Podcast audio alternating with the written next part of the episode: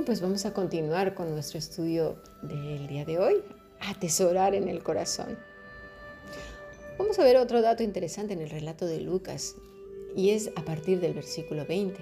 Dice así, y volvieron los pastores glorificando y alabando a Dios por todas las cosas que habían oído y visto, como se les había dicho.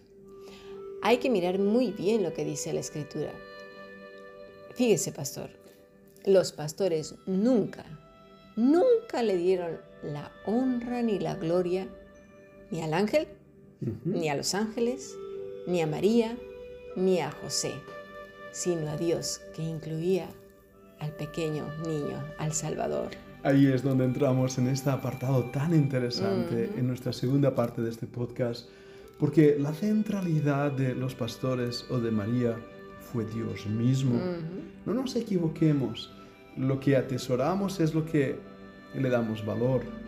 En este caso, para ellos era Dios, la comunión que tenían con Dios, ese acercamiento. Mira bien lo que dice la escritura. Así es, porque no se trata simplemente de decir, ¡ay, qué buena enseñanza! Gloria a Dios por ella. No, eso no es lo que honra al Padre. Hay un dicho, no sé si lo conozca, pastor, que dice, las palabras se las llevo el viento. Oh, bien dicho castellano, muy conocido. Sí. Hablar bonito cualquiera puede hablar muy bien. Hay gente que habla tan bien que parece que tiene miel en la boca. Se les hace muy fácil adular a los demás y decirle cosas bonitas que los hagan sentir bien y todo eso, ¿verdad? Pero esas palabras se las lleva el viento porque no son tan siquiera sinceras. Mm. Es verdad que la Biblia dice que de la abundancia del corazón habla la boca, pero muchas veces, como Santiago 3 nos dice, ¿verdad? Mm. Nuestras lenguas nos traicionan mm. diciendo cosas que no están en nuestro corazón. Así es, y que además que a Dios no tanto le agrada lo que sale de los labios si el corazón es un corazón desobediente que está lejos de Él, ¿verdad? Sí, mira, de hecho, a veces cantamos canciones, ¿verdad? Cantamos himnos. Y he dicho muchas veces que cuando más miente el cristiano es que cuando canta. Cuando canta es cuando más mentimos porque no somos sinceros con lo que estamos diciendo en la música. Yo quiero comentarle algo antes de pasar. Dice aquí en el versículo 20 que volvieron los pastores glorificando y alabando a Dios por todas las cosas que habían oído y visto. Eso es. Mm, muchas ocasiones, y ya lo he dicho la semana pasada, lo hemos comentado, que no está este pasaje o Lucas no le plació poner esto en, el Evangelio para que nosotros pongamos un Belén y cantemos villancicos. Esta no, es lo que están haciendo los pastores.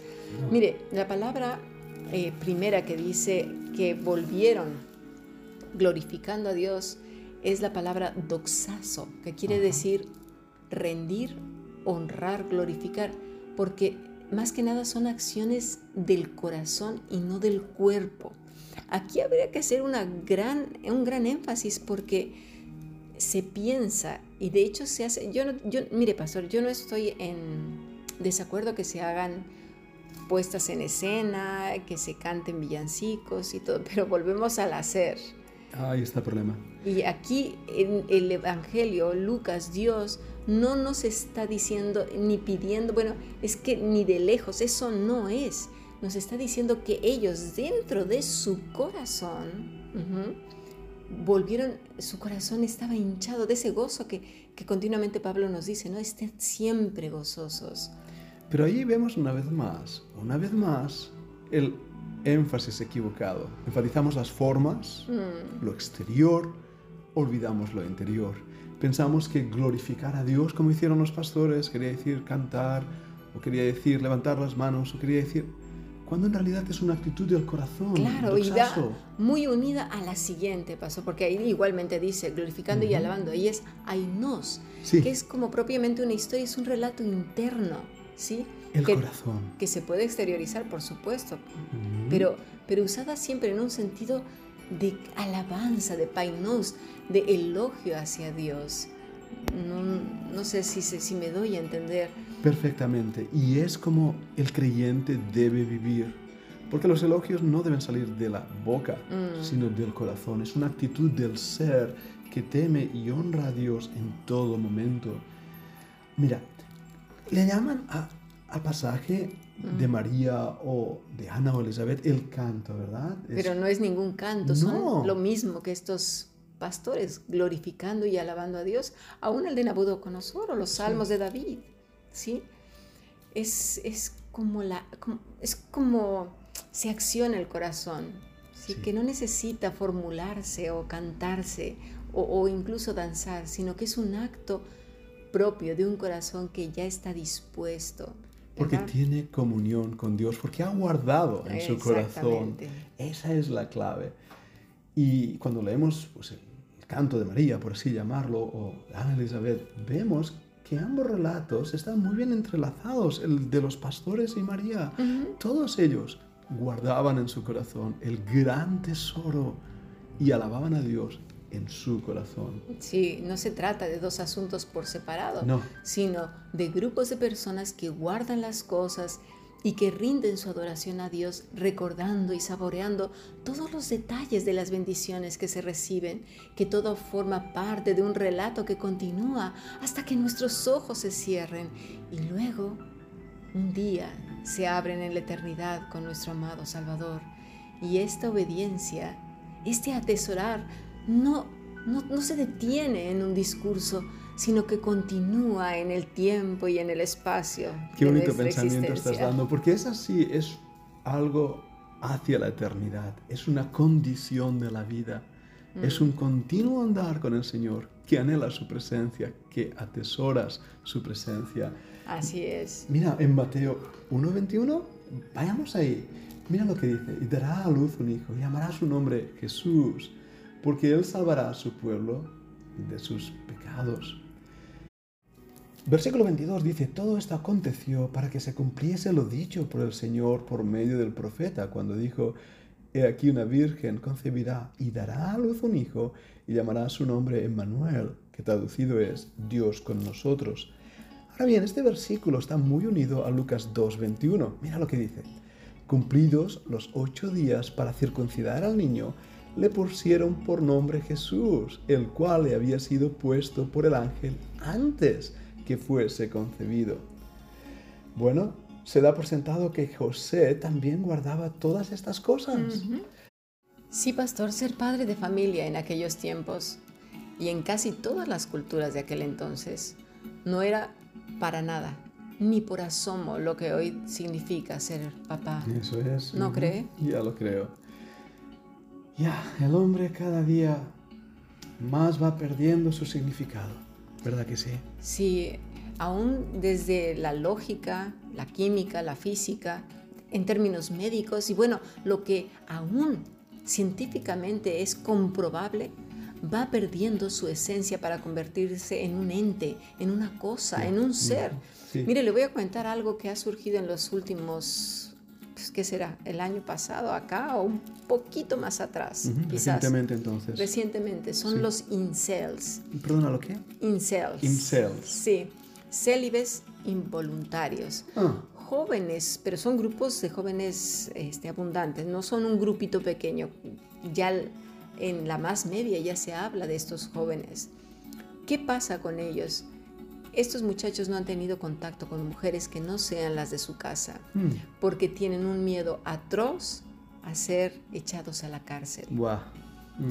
Eh, ¿Por qué? Porque ya en algunas culturas, en algunas naciones, el hecho de que un hombre incluso se acerque a una mujer para hablar con ella, si la mujer nota o percibe o simplemente por capricho, porque no le cae bien este hombre, eh, que no, no le gustó, lo puede denunciar y a este chico meterlo a la cárcel. Entonces el hombre va perdiendo incluso su sentido. Claro, ¿Verdad? Y estos grupos de jóvenes han optado por ser célibes, pero de manera obligada casi casi, y no les queda otra opción que en algunos casos muy extremos practicar la homosexualidad.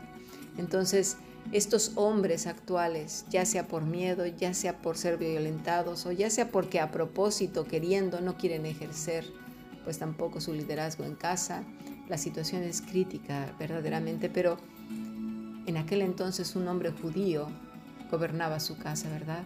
Y eso es, y fíjate, un ataque directo a la familia, a los Mm. principios y a los roles establecidos por Dios. José ah, era un hombre que se hacía cargo de sus hijos, igual que el resto de los hombres en aquel tiempo.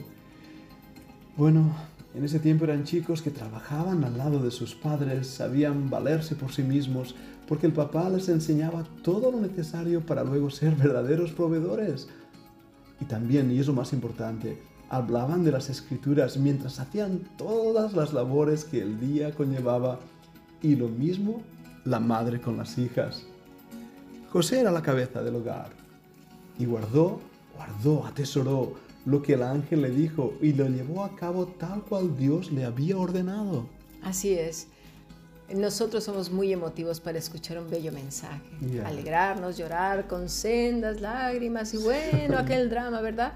Pero poco a poco, y tal vez es que dij- dijéramos horas en cuanto a alguien le lleva a uno la contraria o no salen bien las cosas como uno espera, pues las bellas palabras, aquel super mensaje, ¡paf! desaparece, se olvida y luego da lugar a la frustración, a la ira, a la desesperación, el miedo, el desánimo y todas esas cosas que son tan humanas, ¿verdad? Puff es la palabra correcta. Desaparece todo. Así es, Todo. pastor. Y bueno, ya para terminar, quisiera simplemente acabar con una reflexión. Todas estas personas nos enseñan diligencia en el pensamiento, tenacidad, persistencia, firmeza y fortaleza. Nada de flojera, Ajá. de cansancio, una mente ceñida, disciplinada, que se recuerda continuamente los pactos que ha hecho con su Padre, con su Salvador, que clama al Espíritu Santo, Sí. que le traiga una y otra vez a la memoria que no debe ni decaer, ni flojear, ni cansarse, desanimarse o desviarse, porque, pastor, estamos aprendiendo a vivir. Todos ellos, todas estas personas que nos menciona Hebreos 11, si no lo has leído, te recomiendo que lo hagas. Ah, sí, por Son supuesto. estos testigos, ¿verdad? Que están viendo si realmente estamos aprendiendo de ellos. Su sangre aún debe resonar en nuestros corazones. Sus vidas son de ejemplo. Dios habla de ellos hoy en nuestras lecturas y nos dice, estos son mis hijos en quienes yo me glorifiqué, Sí. ¿verdad? Y nuestro amado Salvador nos muestra en cada paso cómo debemos vivir, ¿verdad, pastor? Esa es la clave y volvemos a lo que enfatizamos siempre. ¿Cómo debemos vivir? ¿Qué debemos ser? No solamente el hacer. Y hoy hemos aprendido que una de las claves para vivir es guardar. Guardar en nuestros corazones, atesorar en nuestros corazones lo Y más obedecer. valioso y obedecer. Todo va junto. Eso es porque el atesorar la palabra de Dios nos llevará a obedecerla. El que me ama, mi palabra guardará. Así es. Pues sigamos aprendiendo. Nos vemos mañana. Bendiciones.